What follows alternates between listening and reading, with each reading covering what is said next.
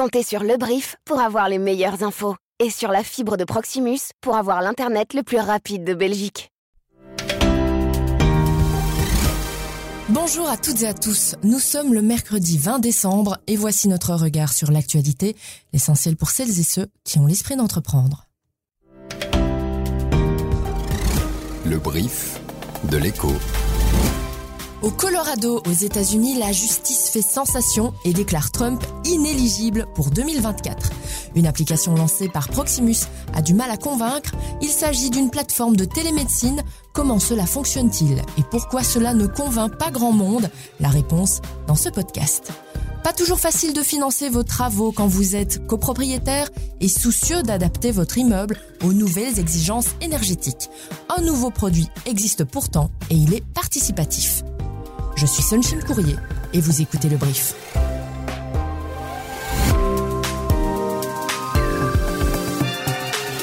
Le brief, cette info dès 7 heures. La Cour suprême du Colorado a déclaré hier Donald Trump inéligible à la présidence en raison de ses agissements lors de l'assaut du Capitole. Une décision qui a soulevé une onde de choc encore incalculable dans la tumultueuse campagne présidentielle américaine. Tous les regards sont désormais tournés vers la Cour suprême des États-Unis, devant laquelle l'ancien président républicain va se pourvoir. Par une majorité de 4 juges sur 7, la Cour suprême du Colorado a confirmé la décision de première instance, concluant que Donald Trump s'était livré à une rébellion le 6 janvier 2021 lors de l'assaut du Capitole, mais a en revanche considéré que le 14e amendement de la Constitution invoqué pour réclamer son inéligibilité s'appliquait bien un président. Proximus peine à convaincre avec Docteur, écrivait D-O-K-T-R, son application de téléconsultation médicale lancée en mai 2021. Après deux ans, Docteur n'a effectué que 10 000 consultations. C'est vraiment très anecdotique face aux plus de 39 millions de consultations médicales chaque année en Belgique. Arnaud Martin, bonjour. Bonjour Sen. Vous êtes journaliste à l'écho, spécialiste des télécoms. Dites-nous, l'application de télémédecine de Proximus est-elle déjà enterrée? Et pourquoi est-ce que elle ne convainc pas? Il y a plusieurs explications au succès assez relatif du début de Docteur. Le principal, c'est le manque d'intérêt d'une partie assez conséquente des médecins généralistes qui sont euh, indispensables forcément pour faire fonctionner la plateforme de télémédecine. Si la plupart euh, reconnaissent l'intérêt de la télémédecine, ils sont toujours preneurs dans l'idéal de rencontrer leurs patients. Et donc, si on parle avec certains médecins, ils expliquent que dans 90% des cas, il sera nécessaire d'avoir un contact physique avec son patient. Il y a aussi l'aspect financier. Certains médecins reprochent que l'initiative soit prise par un, opérateur télécom qui, euh, hormis sa plateforme, n'apporte pas grand-chose, mais va prendre une commission de, 10% sur la consultation mhm. pour un service qui, euh, hormis l'aspect sécurité qui est mis en avant, ne change pas grand-chose de système euh, de téléphonie ou de vidéotéléphonie qui existe déjà par ailleurs. Et est-ce que Proximus continue malgré tout à y croire? Proximus continue visiblement d'y croire et, et, parle plutôt d'un départ assez lent que vraiment un échec. Une solution peut-être pour l'opérateur serait peut-être de réorienter euh, au moins partiellement son offre et c'est visiblement ce qu'ils comptent faire puisque euh, ce lundi ils ont lancé un outil spécifique pour les consultations des psychologues avec l'avantage ici que cette discipline n'a pas besoin de contact physique entre le patient et le psychologue et ce qui donc résout l'un des plus gros problèmes qui est reproché à la plateforme et qui est justement forcément de ne pas avoir la possibilité de, sculpter son patient. Merci Arnaud Martin.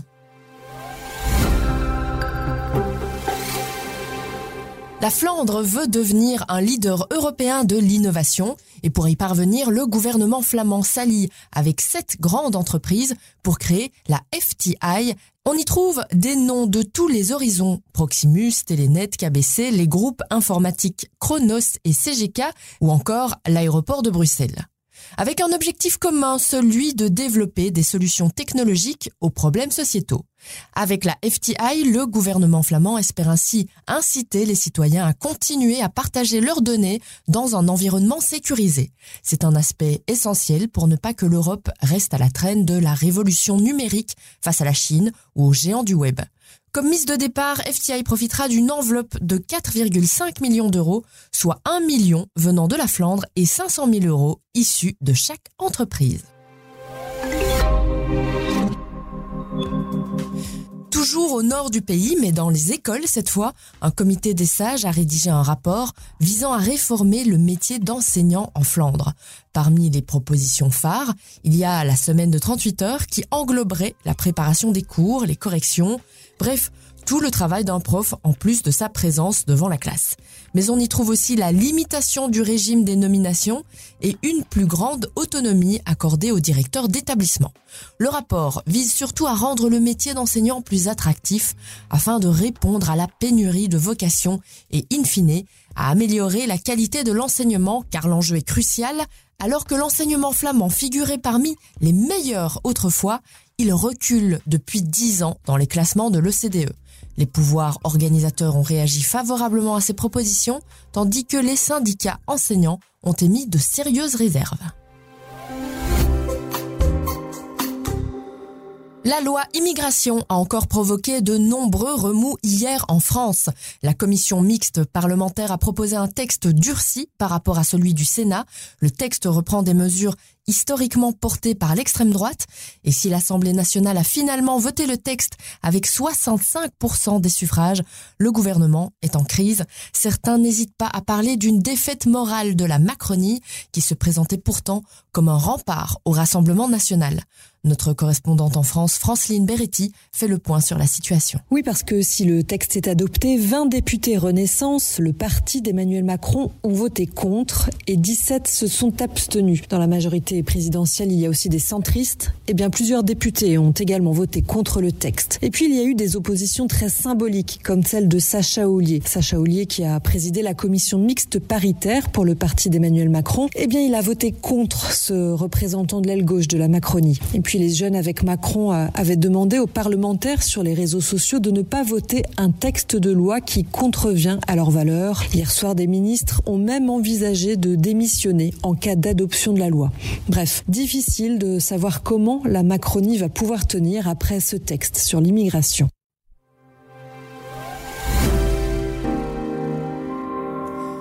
Et puis on vous en parlait lundi, hein, les Congolais et les Congolaises de RDC ont commencé à aller voter aujourd'hui pour élire leur président, mais aussi leurs députés nationaux et provinciaux et leurs conseillers communaux.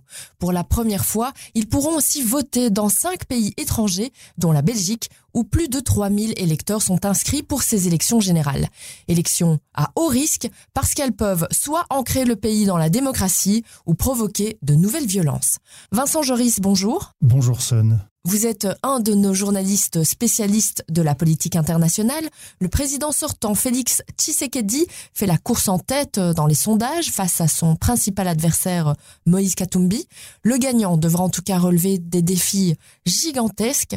Ces élections sont cruciales pour les Congolais. Ils veulent du changement, mais que réclament-ils plus précisément? Donc, il faut bien voir que la population congolaise, c'est une des populations les plus pauvres du monde. Plus de 60% des Congolais vivent avec euh, à peu près 2 dollars par jour. C'est rien du tout. Donc leurs attentes sont énormes. D'abord la fin des violences dans l'est du Congo, la fin aussi de l'hémorragie de richesses, de toutes les matières premières que contient le Congo partent via le Rwanda vers la Chine. C'est donc un véritable pillage auquel les, Congolais sont, sont, confrontés. Et lorsqu'il y a des richesses qui restent dans le pays, eh bien, elles vont à quelques personnes. Donc, il faut comprendre que les Congolais ont des attentes énormes en matière économique, en matière de croissance, euh, en matière culturelle. Félix Tshisekedi arrivait euh, dans un pays exsangue Aujourd'hui, le pays est toujours exsangue, plutôt que de partir d'un mauvais pied en se disant de manière paternaliste euh, que rien n'a été fait. On peut peut-être aussi se demander ce que nous, en Europe et surtout en Belgique, nous pouvons faire. Et l'organisation du scrutin est assez chaotique. Hein toutes les cartes, par exemple, des ont été distribuées, mais beaucoup euh, ont vu leur encre disparaître. Elles ne sont pas de très très bonne qualité. Les listes d'électeurs qui devaient être publiées trois mois avant les élections n'ont pas été toutes publiées et elles sont incomplètes. Il y a des zones euh, du Congo qui sont complètement... Euh, il n'y a pas de bureau de vote, par exemple, au Kivu. Donc il y a déjà de grandes interrogations qui pèsent sur ce scrutin. On ne connaîtra les résultats que 11 jours après les élections, euh, à la fin du, mois de décembre. Il y aura peut-être des organismes qui donneront des résultats auparavant, mais euh, ça reste euh, totalement, pour l'instant, on est un peu dans le flou. Merci beaucoup Vincent Joris. La plateforme de crowdlending Look and Fin veut accompagner les copropriétés dans leur rénovation énergétique. Pour cela, elle lance un nouveau produit qui aide les syndics à trouver des solutions de financement. Concrètement, il s'agit d'un prêt qui permet aux copropriétés d'emprunter jusqu'à 500 000 euros sur 7 ans. Le crowdlending, c'est tout simplement une forme de financement participatif. Le CEO de Look and Fin, Frédéric Lévy-Morel, explique que la question du financement est une véritable problématique pour la plupart des syndics et qu'il y a manifestement urgence. On est spécialisé sur le financement de l'immobilier. Notre démarche ici est un petit peu différente. Elle s'inscrit dans le cadre du plan européen zéro émission à horizon 2050 et qui a donc pour objectif de faire en sorte que tous les bâtiments en Europe aient un PEB ou équivalent à un niveau A d'ici 2050. Euh, et les contraintes vont apparaître à très court terme. Exemple en Wallonie, dès 2028, un bien ne pourra plus être mis en location s'il n'obtient pas un PEB de minimum E évidemment, cette norme va devenir de plus en plus contraignante euh, dans les années qui suivent. Et on souhaite également accompagner les copropriétés dans le cadre de ces rénovations énergétiques, qui sont très importantes parce qu'en fait, les experts ont estimé que les besoins en termes de rénovation du bâti belge excèdent 4 milliards d'euros d'ici à cet horizon 2050. Donc c'est considérable, il faut pouvoir financer ces besoins dans les années qui viennent.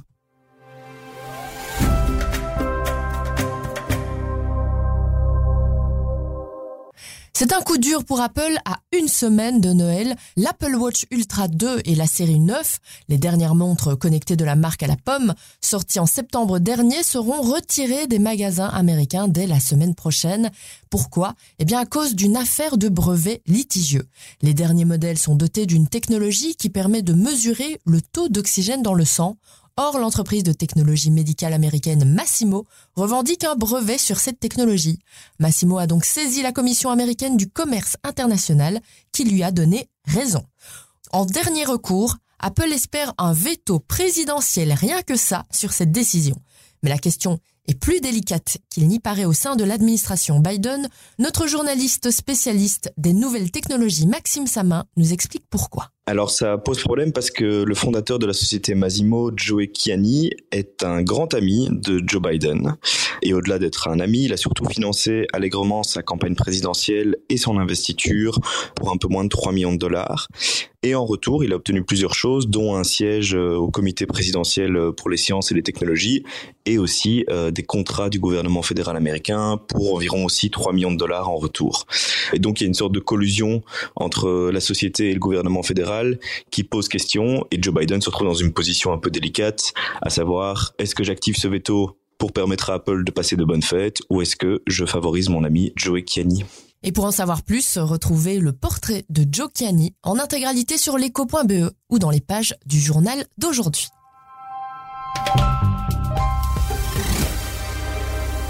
Merci d'avoir écouté le brief. Ondine Weres a préparé l'épisode du jour et je peux déjà vous donner un avant-goût des briefs de la semaine prochaine.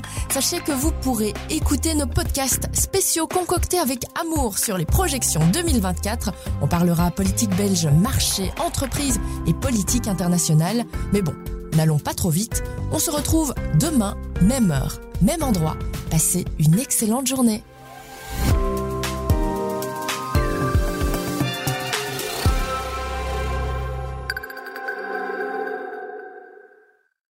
Avec la fibre de Proximus, téléchargez et envoyez des documents ou des fichiers volumineux en un clin d'œil. Ou écoutez des podcasts comme celui que vous venez d'entendre.